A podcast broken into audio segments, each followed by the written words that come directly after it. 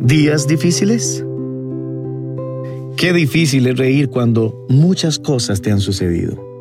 Cuando te han secuestrado la sonrisa, pero cuando permites que el Espíritu Santo te ayude, te levante, te anime, eres capaz de ver tu circunstancia mínima porque sabes que Dios no te dejará. Como dice la palabra de Dios, tengamos por sumo gozo cuando nos encontremos en diversas pruebas. Esto en el mundo en el que vivimos es irreal, sentir gozo en medio de las dificultades, pero saben amigos, en el Señor sí se puede. Da gloria a Dios a pesar de la noche oscura, a pesar de la neblina que no te deja ver más adelante. Hoy estamos en Cristo y hay poder de Él en nosotros que nos hace avanzar en medio del caos que se pueda estar viviendo. Y lo mejor es exaltarlo, glorificarlo a Él en todo tiempo. Cuando Pablo y Silas fueron azotados, dice la Biblia que fue mucho su castigo.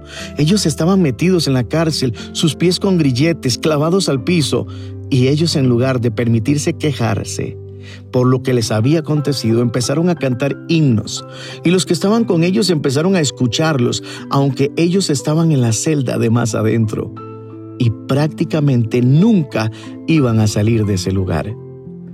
La actitud de ellos era reconociendo que estaban crucificados juntamente con Cristo y que participaban de sus mismos padecimientos.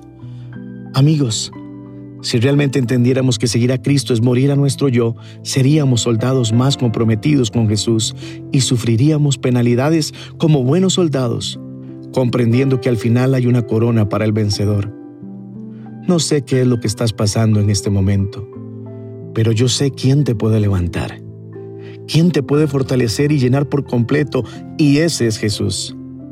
Da gloria a Dios en todo tiempo porque su recompensa no tardará en llegar a tu vida. La clave es ser agradecido en todo tiempo y que esa alabanza esté de continuo en tu boca. Da gloria a Dios en los momentos difíciles. Da gloria a Dios siempre.